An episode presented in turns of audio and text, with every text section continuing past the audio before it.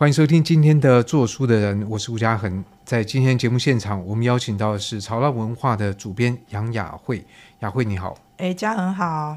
那我想听众朋友大概在我们的不同的节目里面，大家都听过雅慧来介绍一些书，其实包括托福，然后还有包括最近。呃，韩国的这个朴相印这位作家，但是呢，我想编辑就像张宏志讲的，编辑就是一个特殊兴趣的经营，也就是说，嗯、没有特殊兴趣的人来当编辑，其实会蛮辛苦的，因为书海茫茫哦，你到底选哪一个，以及你选出来的到底它会变成一个什么样的组合？其实这个东西就是说，我们必须要自己有一个偏好，甚至是某种偏见，才可以变成一个有。味道的编辑，对，其实这个这个真的蛮有趣。我有时候会觉得，呃，其实我在编辑这个产业进进出出非常多次。我其实进入社会大概已经二十年以上，但是在编辑出版产业，我是来回非常多次，我挣扎很久。对，就是在编辑这个岗位上待几年，然后就离开编辑，甚至离开这个产业。呃，应应该是说我在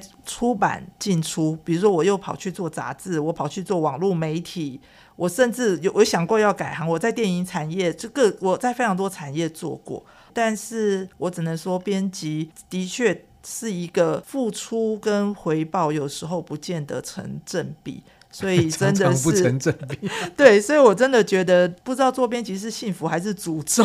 其实我现在越来越觉得。同一个东西，它既是幸福也是诅咒。对，我觉得刚好我这几天跟译者何颖仪，她最近有写一篇文章，大家如果有有去在脸书上知道她有个粉专何颖仪的大耳朵，常她有时候会分享她在翻译工作上的一些痛苦。然后我我觉得我跟她有一点类似，就是我觉得编辑工作也是这样，你明明知道这样做是在折磨自己。但是你的良心就会觉得，其实我觉得你对这个产业，你对这个工作，如果你这么有热情，你又尊敬，你有爱的话。你明知道痛苦，你还是会继续这样做下去。所以有本书的书名不是叫就“编辑是一种病”还是什么？啊、对对对，对，编辑去折磨别人，然后别人也来折磨编辑，对，然后编辑也折磨自己。对，我觉得这真的是相互折磨的一个产业。哪个惨？很悲惨的惨。对对对对，因为我对我觉得，因为当然我们很多工作，我觉得有时候是回到工作的样貌。我相信有很多编辑或者是各种工作啊，你有时候你对你的工作，你如果没有办法投。投出这么大的热情，你会觉得啊，好痛苦哦！为什么每天可能要应付上万字的稿件，然后这么辛苦？然后同时还有杂七杂八各种事情。嗯、对，对，然后有很多人可能就会，我我比如说我很年轻的时候，我也是就离开了。我想说，哎，为什么要这么累？我我可以去做别的工作。对，但是所以我觉得会留下来的，其实在这个产业，真的你你还是说穿，就是你还是太喜欢这个工作。对对，就是有一种诅咒，你就是逃不掉。对，所以我后来就认了，想说好吧，就认了吧。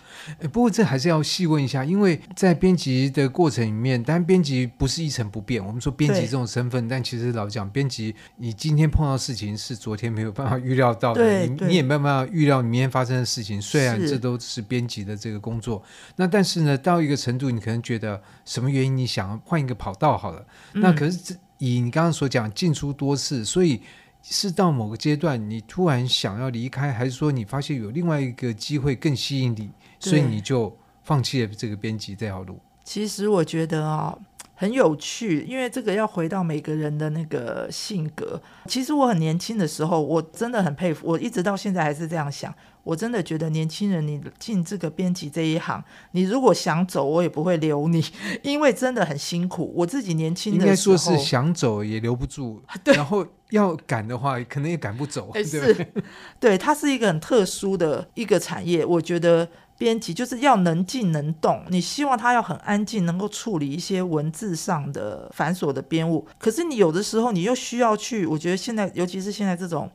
不景气的时候，很多编辑其实身兼行销，而且你要能够跟社会连接，跟读者整个世界脉动要连接，所以我，所以光是那静态的、嗯、关在屋子里面看稿，这是行不通的。对，所以我我觉得，而且越年轻，我觉得大家可能性格也还没有很稳定，所以我自己会哇，哎，我去做电影啊，很好玩啊，我去做媒体呀、啊，所以我那时候真的是，结果做电影好玩吗？电影真的很好玩，但是也是另外一个产业，另外一个。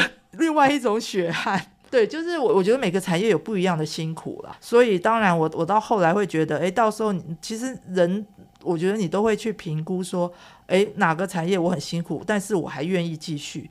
可是你经历过其他产业，比如说电影，你再回到编辑，哎，你就可能有不一样的经验啊，有不一样的眼光啊，不一样角度啊。是，而且我我自己后来觉得，如果因为每个人在乎的可能不一样，我因为我其实我后来想一想，其实我最喜欢的还是做书这件事。对，那这个做书的快乐是其他产业没有办法给我的。对，所以就是做的时候还是回到书，但是书做几年之后又觉得说，哎，快乐是快乐，但是好像太辛苦了，又想要跳出去。对啊，因为真的，尤其是因为后来网络网络时代大概在二十年，就是对网络后来出来以后，我又觉得哇，新媒体好好玩哦，所以我后来有有有一段时间，我是一直在做网络，做网络的。可网络很广啊，是哪个部分？哦，我我本来一开始做网站编辑。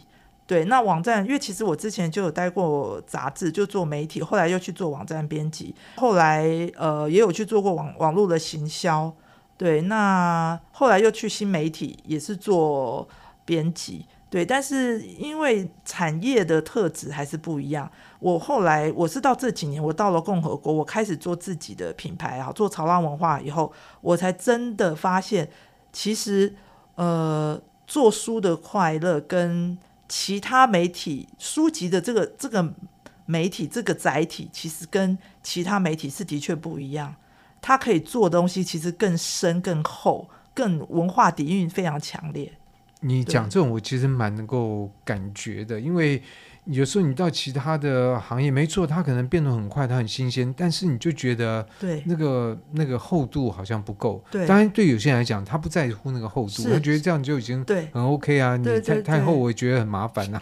对，所以我觉得真的是每个人的性格不一样。对，因为在尤其在那个我在新媒体的时候，你知道网络的那种媒体，他每天他的看点阅率、看标题，他们的那个速度感甚至超越传统媒体。你报社可能还是每天。天，网络媒体是每分每秒，我后来是没有办法承受那种每分每秒的压力。那个时候我的同事都非常年轻，那年轻他刚好他们就是非常适合，他们就是喜欢这种速度感、新鲜感，每分每秒都在跟世界接轨。我觉得真的吗？我都觉得，你看像最近一些那个，比如说这个性骚扰这个案子，我觉得那个电视看十五分钟一样的一样的新闻，真的，你说他跑很快，其实他在。跑步机上跑，他还是十五分钟都在原地踏步。对我来讲，对，而且我觉得其实那个也很像那种，就是过度，我觉得已经有点 over 的那种过度刺激的状态。所以还是书比较好。对对，真的做书，而且做书很踏实。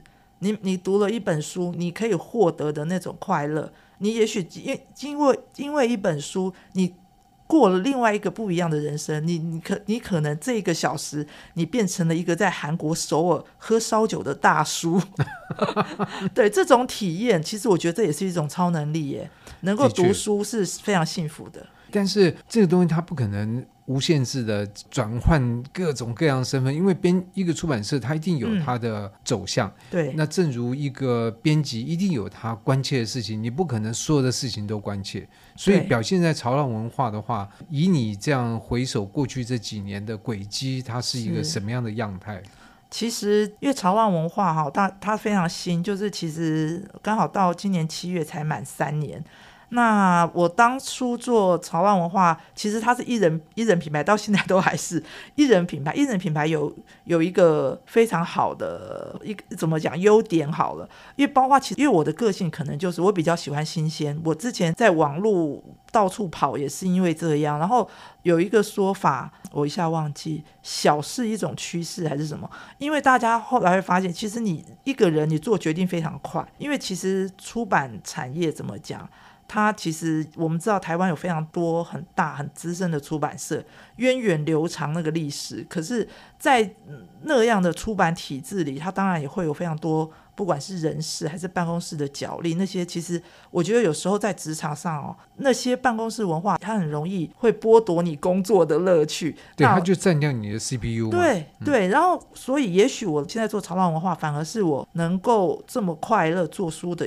最好的状态也有可能，因为我一个人，所以我只要 handle 所有，比如说我选书，我决定书系，然后我只要能够找到能够搭配的，比如说有人有译者、有外编、有设计师，当然这些都是非常非常强的、很有力的伙伴，一起帮我把这个事情做好。但是我觉得也因为这样，我真的才确定、确实的能够体会到做书的快乐跟成就感。不过，按照我们之前所说的一个 blessing，有时候也是一个 curse。所以，一个人可以避掉很多你不喜欢的东西。可是，换一句话说，很多东西都是一个人来承担。对对，没错。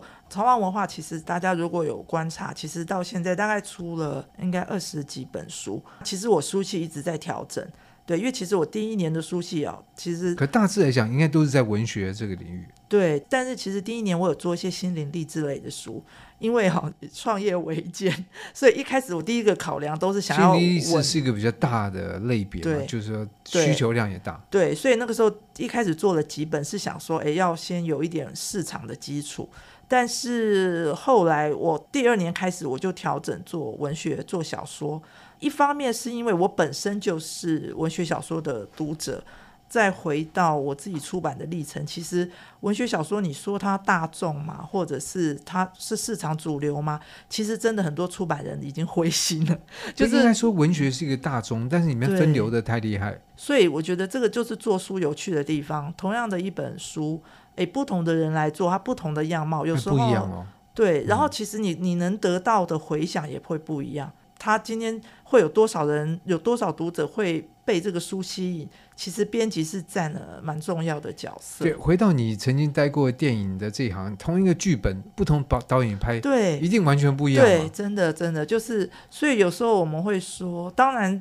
书最厉害、最大的部分还是作家，作家的内容。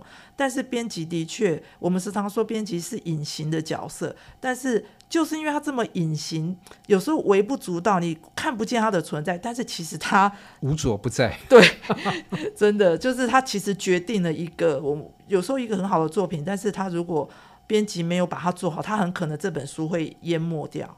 其实就像那个地球绕着太阳，我们看不到那个太阳的那只手嘛，但是地球就是每年每时每天的都在绕着它转。对对对对。然后我就觉得，嗯，能够做文学小说，其实也蛮幸福的了。对啊，不过你刚刚提到这几年潮浪有一些路线上面的调整，除了刚刚你说刚开始是以出了几本心灵励志的书，因为第二年，呃，我第二年刚好引进了那个丹麦女作家托福的作品。